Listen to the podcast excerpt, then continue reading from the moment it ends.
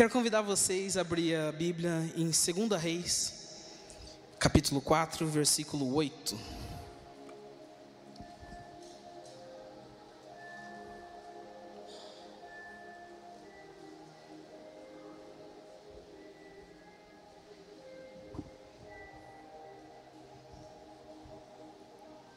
Todo mundo achou?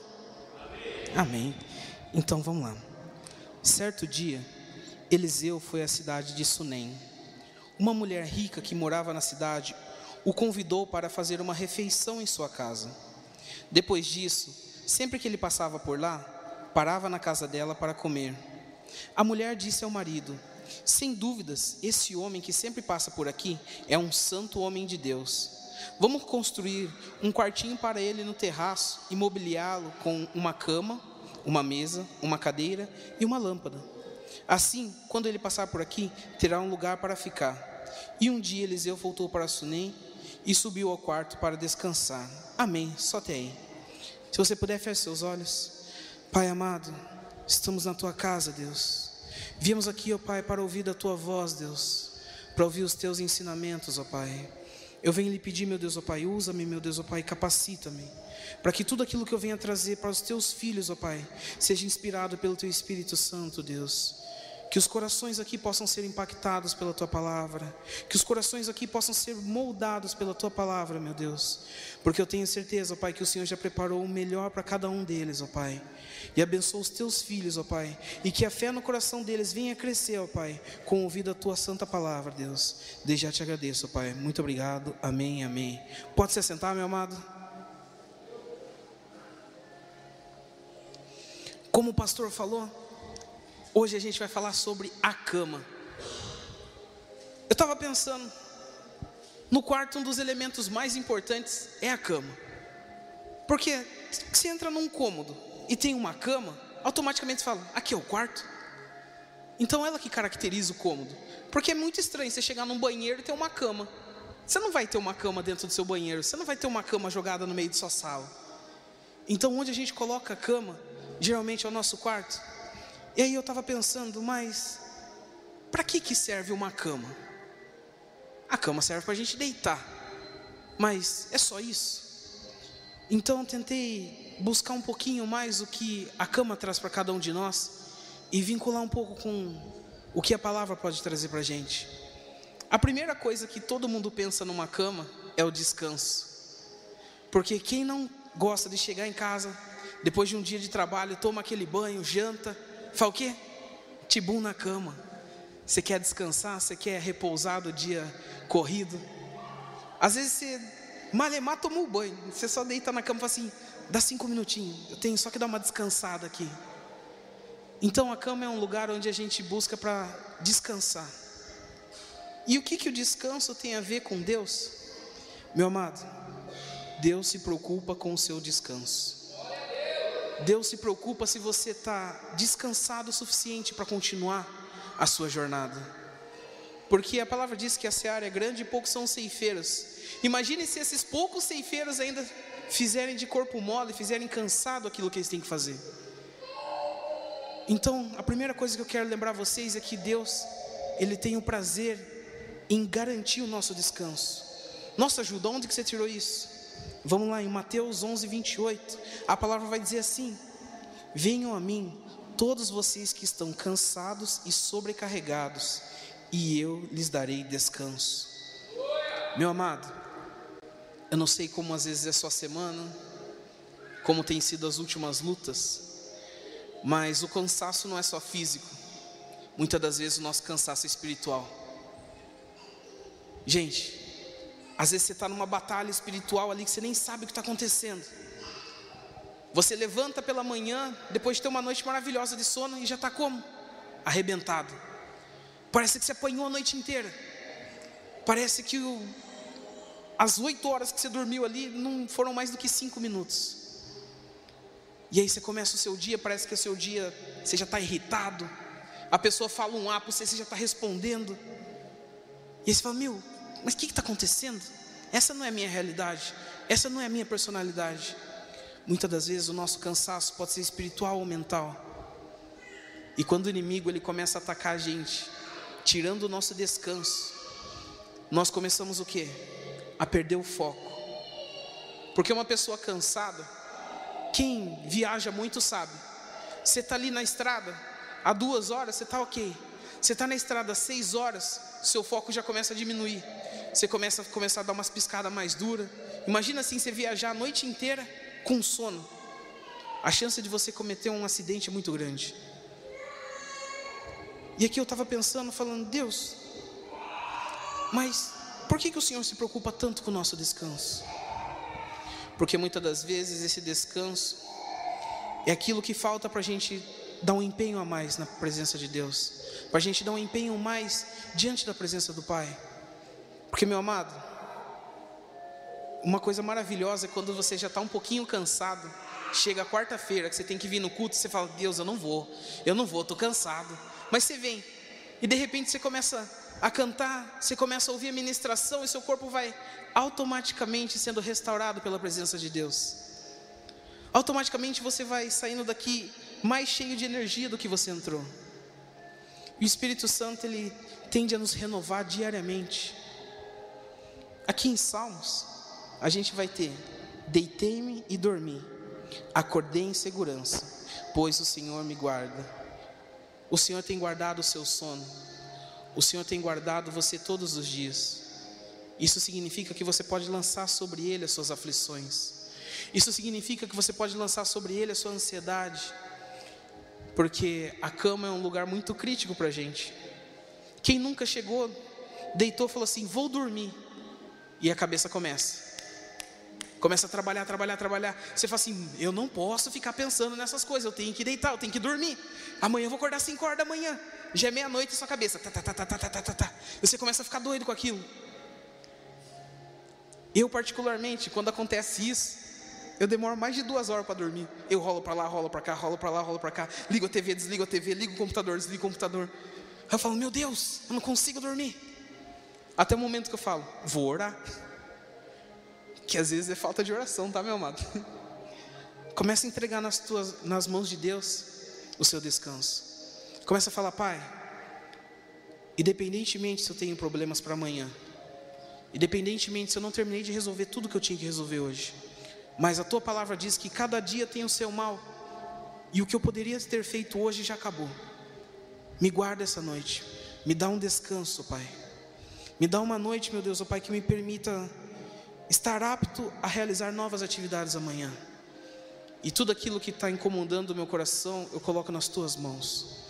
Tudo aquilo que está tirando o meu sono, eu coloco nas tuas mãos. Porque, meu amado, a gente precisa aprender a confiar em Deus. A gente precisa aprender a colocar nas mãos dele tudo aquilo que tira a nossa calma, tudo aquilo que tira o nosso descanso. A palavra vai falar assim: lança sobre mim a sua ansiedade.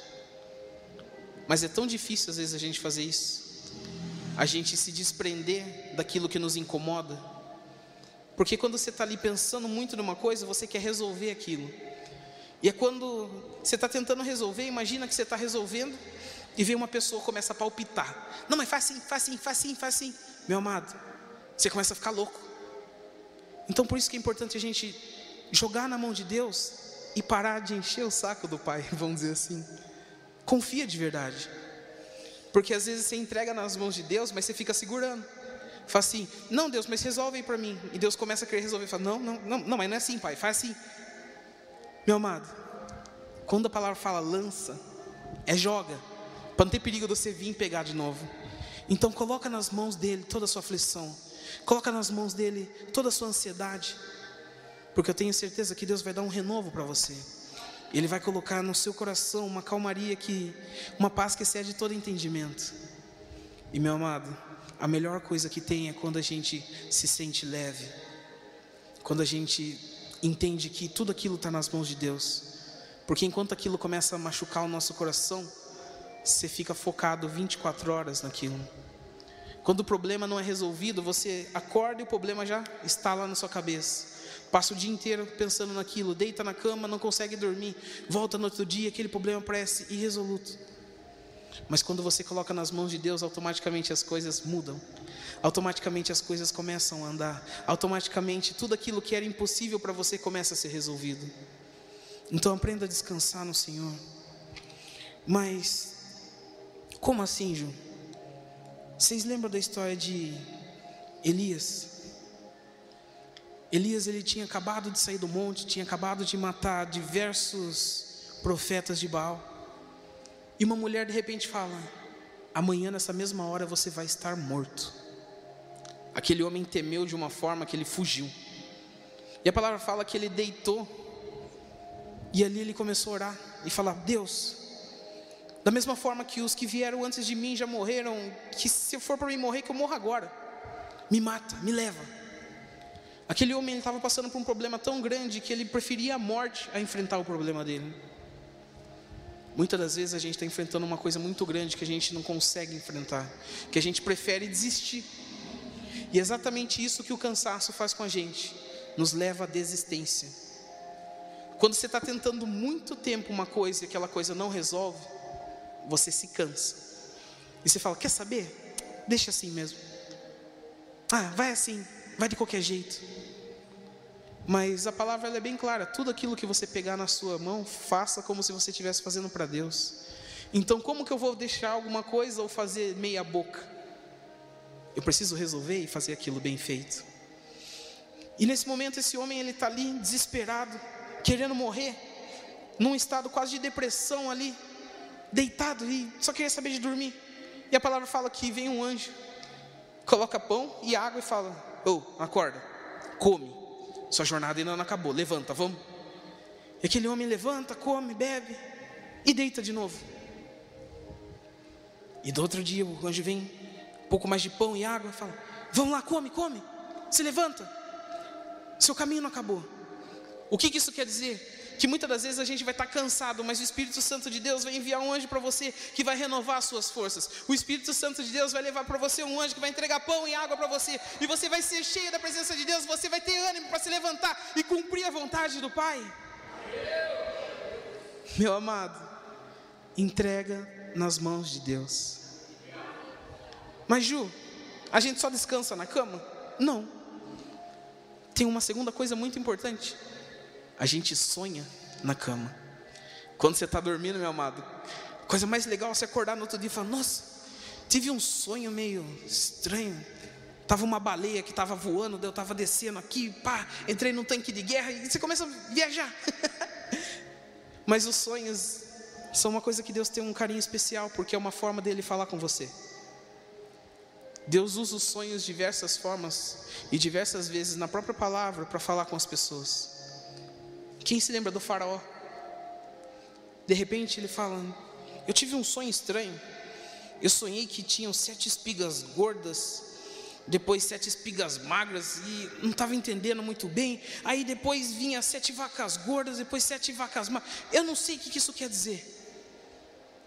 Aí vem nosso amigão José e fala: Ó, terão sete anos de prosperidade, mas depois disso nós vamos ter sete anos de fome. Deus está falando para você: se prepara, guarda, junta, porque você vai precisar disso. E naquele mesmo momento, José é colocado como um dos governantes de Faraó. E graças à interpretação desse sonho, o Egito não padeceu. E graças à interpretação desse sonho, o povo de Deus foi levado ao Egito, que era o único lugar que tinha comida naquela época. Meu amado, você não pode deixar os sonhos de lado. Porque se o faraó deixa esse sonho de lado, todos naquela terra tinham morrido de fome. Às vezes Deus vai revelar um sonho para você, vai colocar um sonho no seu coração. E às vezes você não vai nem saber o que, que é. Mas começa a buscar a interpretação de Deus, porque Deus não coloca nada sem propósito na sua vida. Deus não coloca nenhum sonho sem propósito no seu coração. E qual que é a importância dos sonhos? O sonho nos motiva a continuar andando, meu amado. Aquele que não sonha não tem motivação. Às vezes a sua motivação de levantar cedo para ir trabalhar porque você quer uma casa melhor. Às vezes a motivação sua de levantar é porque você quer levar o sustento para sua família, você quer dar condições melhores para os seus filhos. Você sonha com coisas que você deseja comprar, você sonha com pessoas que você deseja conhecer, com lugares que você deseja conhecer, com objetivos que você deseja alcançar. Agora imagine só, se os seus sonhos morrem, qual a sua motivação? Se você não tiver mais sonhos, Você vai ser tipo aquela pessoa que está de férias há muito tempo. Levanta, já viu todas as séries, já viu todos os filmes, já não sabe mal o que faz na casa, não, não tem mal o que comer, começa a caçar, fala, o que, que é isso? Ah, vou comer, não, não quero comer isso, quero comer uma coisa gostosa, nem sabe o que quer comer, fica caçando na geladeira, cada 30 segundos, abre e fecha, abre e fecha, acha que vai aparecer uma coisa milagrosa lá dentro. Quando a gente não tem sonhos, quando a gente deixa de sonhar, nós perdemos os nossos objetivos, nós perdemos o que nos impulsiona. E Deus, Ele sempre dá novos sonhos para nós. Deus, Ele sempre vai nos nutrir com novos sonhos. E aí a pessoa fala assim: Ah, Ju, mas eu já estou velho, eu não tenho mais com o que sonhar. Meu amado, a palavra ela é tão linda que ela se lembra até mesmo dos nossos velhos. Em Atos 2, ela vai dizer assim: E nos últimos dias acontecerá, diz Deus, que. Meu Deus, minha letra é muito feia. Vamos abrir aqui. É, interpretação não é só isso não, meu amado. Às vezes tem que interpretar sua própria letra. Vamos lá. Nos últimos dias, disse Deus, derramarei meu espírito sobre todo tipo de pessoa. Seus filhos e suas filhas profetizarão, seus jovens terão visões e os velhos terão sonhos. O que, que ele está dizendo? Meu amado, independentemente se você já está velho, se você acha que a sua vida acabou, se você acha que você não tem mais motivo para sonhar, Deus está dizendo para você: volte a sonhar, volte a acreditar, porque ainda tem propósito para a sua vida, ainda tem motivos para a sua vida. Amém, Pai.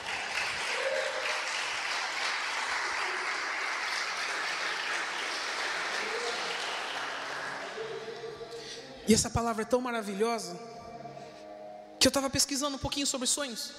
Eu falei assim, vou dar uma lida, né? E durante o nosso sono, nós temos algumas fases. Algumas delas a gente tem um sono leve e vai ficando um pouquinho mais profundo. Chega um momento que a gente entra na parte dos sonhos. Ou seja, não é porque a gente deitou e dormiu que você já está sonhando. Aquela pesquisa ela me dizia que o recém-nascido 80% do tempo que ele dorme, ele sonha. Por quê? Os sonhos servem para você aprender coisas. Tudo aquilo que você viu durante o seu dia, no seu sonho vai ficar lá gravando no seu subconsciente. E você vai começar a gravar algumas coisas. Então, se você teve uma experiência durante o seu dia, se teve alguma coisa que te traumatizou, alguma coisa que você gostou, automaticamente naquela noite você vai sonhar com alguma coisa relacionada a isso. E você começa a aprender. E estranhamente, a pesquisa falava que os idosos, ficam apenas com 10% do tempo que eles dormem com sonhos. Ou seja, quanto mais a gente vai envelhecendo, menos a gente sonha. Meu amado, isso daqui mais uma vez, a ciência explicando o que a presença, o que a palavra de Deus já tinha escrito. Quando a gente começa a ficar velho, só tem 10% do tempo, mas em compensação, Deus está dizendo para você: você vai voltar a sonhar, você vai continuar tendo sonhos, meu amado. Ou seja, independentemente do que a ciência, do que as pessoas dizem, o nosso Deus faz da forma que Ele deseja, o nosso Deus faz da forma que Ele quer. Meu amado, continua sonhando, continua perseguindo os teus sonhos, porque quando você está ali na sua cama e você começa a sonhar, a coisa mais maravilhosa que tem é que a gente começar a planejar os nossos sonhos. Às vezes você está ali deitado com a sua esposa, não tenho ainda, mas receberei. Amém? você está ali deitado com a sua esposa e começa a falar com ela. Nossa, o que você acha da gente fazer uma viagem para tal lugar? Ou vamos fazer tal coisa? Ou vamos, vamos. E às vezes é umas coisas assim que não vai nem fazer. Mas aquilo anima. Aquilo motiva o casal. Você fala, nossa, imagina só se a gente pular de paraquedas. Daí fica, nossa, vamos pular de paraquedas. Os dois morrem de medo de altura. Ninguém vai nem subir no avião. Mas fala assim, vamos, vamos. Chega no dia e fala assim: vamos não, é? Vamos, vamos sair para outro lugar? Meu amado, o sonho te motiva, o sonho te traz sorriso no rosto. Os planos que você faz, todas as vezes têm que ser guiados pela presença de Deus. Então a cama também é um lugar de planejamento. Quando você está ali deitado, você começa a pensar: nossa, eu tenho que fazer isso, eu tenho que fazer aquilo. Nossa, hoje aconteceu isso, aquilo. E por quê? Porque basicamente quando você está ali, você está fazendo um resumo do seu dia. Então o quarto ele é um lugar muito importante para a gente. Mas não só isso. A cama é um lugar de restauração e intimidade. Quando a gente fica doente, muito doente, né? Não vamos falar assim, nossa, eu com a renite atacada. Não, quando a gente está doente mesmo. que, que o médico faz quando você dá um atestado? Você fica em casa aonde? Na cama. Por quê? Porque a gente precisa melhorar. E ali quando você está na cama, você está repousando. Isso, a palavra vai levar para mim o quê? Que Deus deseja restaurar você. Porque muitas das vezes a gente tem uma ferida na nossa alma que a gente não sabe como curar. Às vezes a gente tem uma ferida na nossa alma que a gente não consegue curar sem a presença de Deus. E Deus está falando, meu filho, fecha a porta do teu quarto. Começa a falar comigo. Por isso a intimidade. Você não chama qualquer pessoa para entrar no seu quarto. Se a pessoa vai visitar você, geralmente você faz o quê? Leva ela na sala, no máximo, na cozinha. Ali para comer alguma coisinha. Mas no quarto, no quarto você só leva as pessoas que você tem intimidade. Seja seus filhos, sua esposa. No meu caso, minha irmã vai lá com as crianças, ficar pegando minhas coisas. Meu amado, Deus ele deseja ter intimidade com você. Por isso que ele fala: fecha a porta do teu quarto e fala comigo. Quantas vezes a gente fala com ele de verdade? Expõe os nossos problemas. Nós cremos no Deus mais poderoso, que está sentado no mais alto lugar, o Rei dos Reis, Senhor dos Senhores, o Deus do impossível. E ainda assim temos a, o péssimo costume de querer cuidar das coisas com as nossas próprias mãos e com as nossas próprias forças. Isso muitas das vezes nos machuca. Como assim, Ju? Imagina, você tem ali seus três, quatro aninhos. Não sei se a criança de quatro anos já anda, mas na minha cabeça anda. Está ali andando. Você vai no supermercado, sua mãe compra uma coca. Aquela criança fala: Mãe, deixa que eu levo. Uma criança aguenta uma coca, meu amado? Não aguenta. Mas ela pega. Vai lá, começa a andar tudo torto. Dá três passos para frente. Ô mãe, tô a coca. Por quê? Aquilo só ia machucar ela. Só que muitas das vezes a gente é orgulhoso. Tá vendo que o problema está machucando a gente, tá vendo que aquilo está esforçando mais do que a gente aguenta e a gente não consegue falar, Deus, toma aqui o meu problema. Toma aqui. Pai, eu não consigo. Eu achei que eu conseguia, mas me perdoa, não consigo. Toma a rédea das coisas, Pai. Meu amado, quando a gente precisa de restauração e intimidade com Deus, Ele vai tratar você exatamente como um pai. Ele vai abaixar na altura dos seus olhos e vai falar com você, frente a frente. Ele não vai falar com você como um Deus, falando assim: Ah lá, eu sou Deus, você é burro, você não sabe o que você está fazendo. Nunca única vez que eu vi na palavra Deus brigando desse jeito foi com Jó. Que Jó falou assim: Eu sou bonzão. Deus falou: Você é bonzão? Então vamos ter um tete a tete. Vamos conversar de Deus para Deus então. Na criação, onde que você estava? Acabou. e Jó já tomou um tapão do nada. Mas com a gente Deus é carinhoso. Quando você reconhece os seus problemas, quando você reconhece que você precisa de ajuda, Deus ele está ali exatamente no momento certo para estender a mão. Da mesma forma que era com Pedro. Pedro estava ali falou: Se és tu, Jesus, ordena que eu vá sobre as águas. Botou um pé, botou outro, começou a andar. E por um segundo ele desviou os olhos de Cristo. E a palavra fala que assim que ele desvia os olhos, ele começa a afundar. E milagrosamente, a coisa mais maravilhosa, quando ele começa a afundar, instantaneamente Jesus estende a mão e pega ele. Jesus não esperou ele afundar, não esperou ele se afogar. Porque, apesar dele estar vendo Jesus de longe, na hora que ele precisou, Jesus já estava do lado dele para socorrer ele. Meu amado, Deus já está do seu lado para te socorrer. Ele está andando como um pai que cuida de um filho. Você pode estar meio cambaleando para cada lado, mas Deus está bem atrás de você, cuidando para que você não caia para a direita nem para a esquerda. Muitas das vezes a gente não consegue reconhecer a sombra do nosso Deus sobre a nossa vida. Por quê? Porque Deus está aqui por cima. Você, é aquela criancinha que está andando meio torta ainda, vai tumbar para um lado e dá um tapinha para cá, um tapinha para lá, pega na mãozinha e vai aos poucos, meu mano. E não adianta achar que nós somos grandões, adultos. Independentemente, pastor, não me deixa mentir. Quando o Natan tiver os seus 60 anos, vai continuar sendo seu bebê? Meu amado, para Deus você é um filho. Então você sempre vai ser o bebê. Então sempre Ele vai cuidar de você. Sempre Ele vai estar ali com você falando assim: filho, calma. Às vezes você vai cair, ralar o joelho e falar: Pai, está doendo. E ele: Calma, eu sei. Mas está doendo agora, daqui a pouco vai melhorar. E às vezes na nossa vida a gente está passando por um joelho ralado. E aquela dor que você fala: Meu Deus, eu não vou aguentar. E eu tenho certeza que às vezes Deus está sentado olhando para você, dando risada, falando: Calma, você não vai morrer com isso.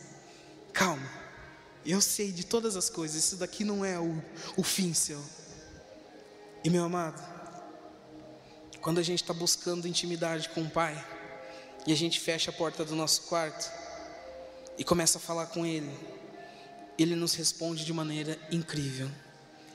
Às vezes você está ali com uma ferida que você nem sabia, começa a falar com Deus e uma lágrima começa a escorrer no seu rosto. Você fala, oxe, por que, que eu estou chorando? E aí você vai, começa a chorar, chorar, chorar, e você sai daquele momento ali com uma leveza no seu coração, porque Deus está tirando de você tudo aquilo que te prende, tudo aquilo que aprisiona você.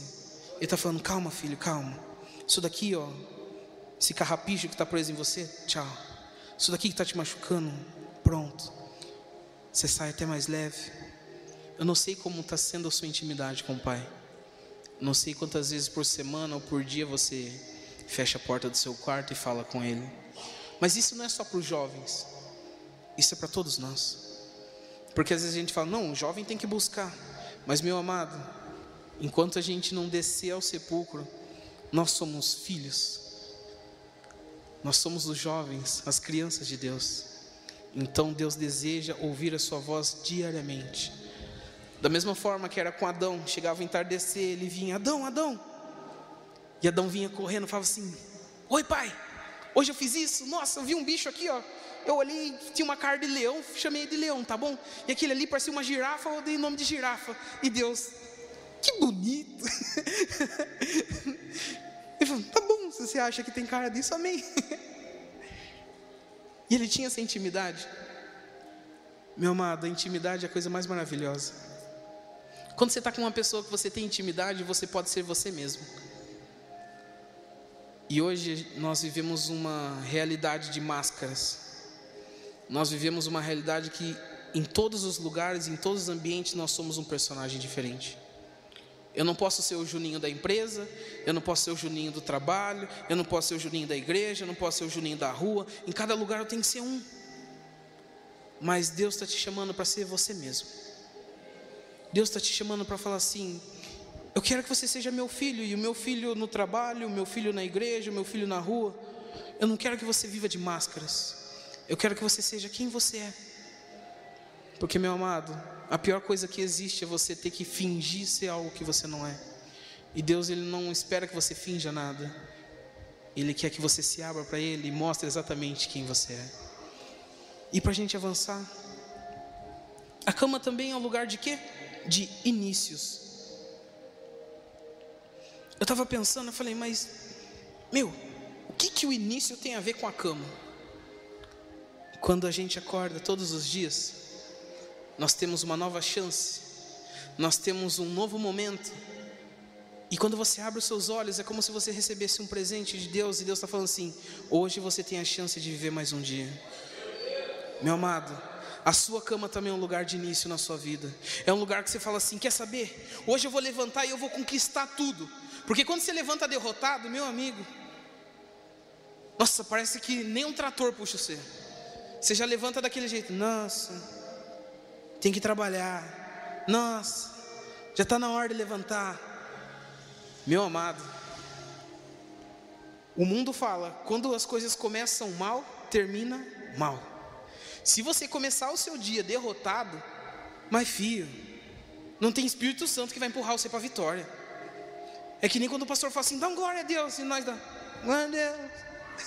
E ele fala, nossa amado, é nessa fé que você vai receber a sua bênção?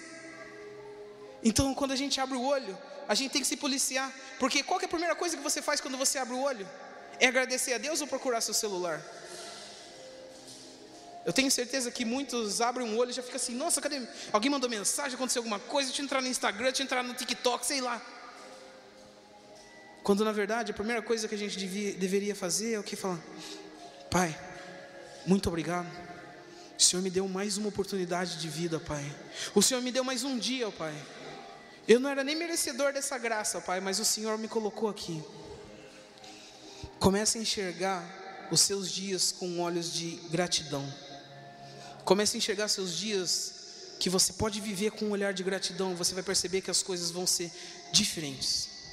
Porque quando a gente simplesmente acorda e vai fazer os afazeres, e não entende que aquele dia é uma dádiva, é um presente, é só mais um dia. Mas para a gente, vamos dizer assim, 99% de nós, é normal acordar. Agora imagine uma pessoa que já está na sua velhice, lá no máximo, que está extremamente doente, que não sabe se amanhã ela acorda ela fecha os olhos hoje, e na hora que ela abre pela manhã, uma surpresa. Meu amado, nos é dado todos os dias como presente, só que cada um escolhe vê-lo de uma forma. Aquele que não tem mais um dia para viver, só anseia por um dia. Mas aquele que ainda tem uma vida inteira pela frente, gasta desvairadamente. Amanhã eu faço, amanhã eu começo a conversar com meu pai, amanhã eu dou um abraço na minha mãe. Eu, graças a Deus, ainda tenho os meus dois pais, mas eu só tenho uma avó. E às vezes eu falo, nossa, meu, que saudade do meu avô. Eu lembro do velhinho, ele era meio surdo. E se falava com ele, ele começava, é, é, é", começava a falar outra coisa que não tinha nada a ver, mas era gostoso conversar com ele. Aí meu avô foi embora. E eu falo, nossa, não tenho mais. E eu fico pensando quão pior é no caso da minha mãe, que era o pai dela. Fala assim: cadê meu pai? Meu amado, não é só dado a você mais um dia, mas a pessoa que está do seu lado. Às vezes você tem sua esposa, às vezes você tem seus filhos. Você já agradeceu pelo dia que foi dado a eles também? Porque enquanto nós temos na mão tudo aquilo que nós desejamos, nós não damos valor. Esse é um mal horrível do ser humano. Só dá valor depois que a gente perde aquilo. E além de tudo, o importante é que nós ganhamos esse dia. E desde um tempo, faz um pouquinho de tempo, mas de um tempo para cá, eu penso assim: eu estou dando o dízimo do meu dia para Deus? Porque Deus fala assim: entrega o dízimo de tudo aquilo que vier à sua mão. Eu ganhei um dia de vida, eu ganhei mais 24 horas para viver. Eu estou entregando o dízimo disso para Ele? Eu estou focando pelo menos ali um período do dia para Deus? Porque Deus não está falando só do seu dinheiro. Porque o dia que Ele te dá é um presente. O dia que Ele te dá é alguma coisa para você agradecer. E você está entregando minimamente 10% do seu dia para Deus? E às vezes a gente percebe que o momento que a gente fica com Deus é só aqui. Passa o dia trabalhando, passa o dia correndo para lá e para cá. Quando que é o momento que eu dou foco para Deus? Estou tomando um banho para vir para a igreja, papapá, tem que pensar nas músicas. Ah, cantei, glória a Deus, aleluia, vi um culto, estou indo embora para casa, já esqueci. Meu amado, nosso culto dura que em média uma hora, uma hora e meia no máximo. A gente tem quatro cultos na semana mas não são dados sete dias. E os outros dias? O que, que você tem entregado para Deus nesses dias? Como você tem agradecido a Deus desses dias que, que lhe é dado? Aí você fala, Ju, mas a gente está falando de cama. Eu estou falando de cama, meu amado. Eu estou falando do seu acordar pela manhã. Eu estou falando do presente que Deus te dá. Eu estou falando da nova chance que Deus está dando para a gente todos os dias. Porque muitas das vezes a gente fala assim: Nossa, pai, eu cometi esse erro, mas eu queria só mais uma chance de conseguir consertar. E Deus fala: Então está aqui, vai lá e conserta isso. Meu amado, é muito difícil quando a gente começa a entender que isso daqui é a parte fácil do cristianismo. Isso daqui é a parte gostosa do cristianismo. Vim no culto? Não, glória a Deus. Cantar, meu Deus, é uma delícia. Ensaiar, nossa, onde que está a luta? Aí a gente começa a se lembrar um pouquinho dos discípulos. Meu amado, eles viviam numa época onde tanto os religiosos quanto o governo não queriam eles. Eles viviam numa época onde, se eles pregassem o que Jesus estava falando, os religiosos falavam assim: Isso é blasfêmia. E se eles pregassem e se juntasse uma, um povo ali, o governo falava: Isso daí é rebelião. E aqueles homens eram perseguidos dia e noite. E ainda assim eles falavam assim: Isso daqui é a melhor coisa do mundo. Ainda que eu morra aqui, eu vou ter o meu Pai na glória, eu vou me reencontrar com Jesus na glória. Meu amado, como está seu coração em relação ao Evangelho? Eu sei que eu deveria estar falando só sobre a cama, sobre descanso, repousar, mas de nada adianta nós estarmos descansados e nos deitarmos de tanta preguiça novamente. Porque quando a gente descansa demais, dá preguiça e você dorme mais. Você está ali, ó, há 10 horas na cama, ah, vou dormir mais um pouco. Do nada você vê, se virou um dia. E nós ultimamente somos os cristãos preguiçosos. Nós não fazemos nada para Deus e continuamos por não fazer. Aí você fala, mas Ju, como que eu posso fazer alguma coisa? É tão simples, meu mano. Às vezes o pastor fala, gente, vamos dar uma limpada na igreja? Vamos! Chega aqui, está o pastor e a mangueira. Aí ele fala, amém. Faz a obra. Aí o pastor fala, gente, vamos ter evangelismo, vamos, vamos. Cadê? Ah, não, vou deixar os jovens. Meu amado, na hora da bênção todo mundo quer, mas na hora de se esforçar, não é porque você mandou seu filho que você não precisa ir. Às vezes Deus quer te usar naquilo. Às vezes Deus precisa de você, do seu testemunho. Nossa, Ju, mas por que você está falando isso?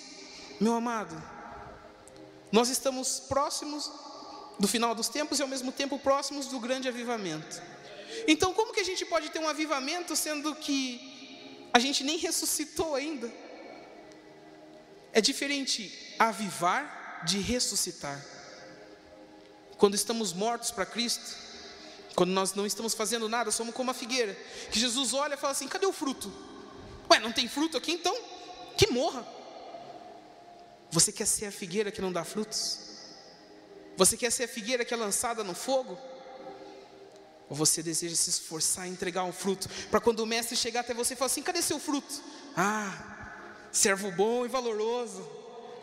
Tinha dado só para você, aqui ó, dois, dois talentos, agora já tem cinco. Mãe, que benção, que servo bom. Ou não, eu sabia que o Senhor era mau, eu guardei, está aqui. Meu amado, Deus nos chama para o ID. Deus nos chama para continuar o Evangelho. Tem pessoas na sua vida que precisam ouvir da sua boca que você encontrou Deus. Tem pessoas que ficam olhando para você e tem você como referência todos os dias e precisam ver em você a presença de Deus para serem convertidas. Meu amado, na minha casa mesmo, eu fico tão feliz quando eu vejo meu pai na igreja. Eu, minha mãe é velha de igreja, eu nasci na igreja, minha mãe deve ter nascido também. Mas meu pai, há pouco tempo, quase quando mudou. Então assim, vem, eu vejo ali, vem aqui, faz as coisinhas do jeito dele vem no culto, senta ali, às vezes fala, pai, tem que fazer tal coisa, ele vai lá, fala, pai, tem que comprar pão, sai correndo, compra pão, volta. E é do jeitinho dele. Eu falo, nossa, que benção. Hoje eu tenho minha casa inteira diante da presença do Pai.